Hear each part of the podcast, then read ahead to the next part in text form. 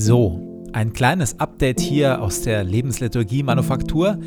Der Podcast wird für etwa, naja, ich weiß noch nicht so ganz, aber ungefähr einen Monat pausieren, um dann allerdings frisch gestärkt mit der Staffel Zeit zurückzukommen.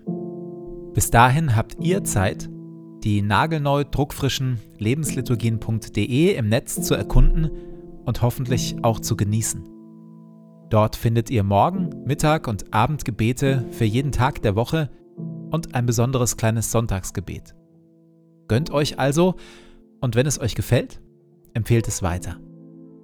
Und schließlich, was auch sehr, sehr fein wäre, ihr könntet den Lebensliturgien-Podcast auf der Podcast-Plattform eures Vertrauens bewerten, falls ihr das noch nicht getan habt.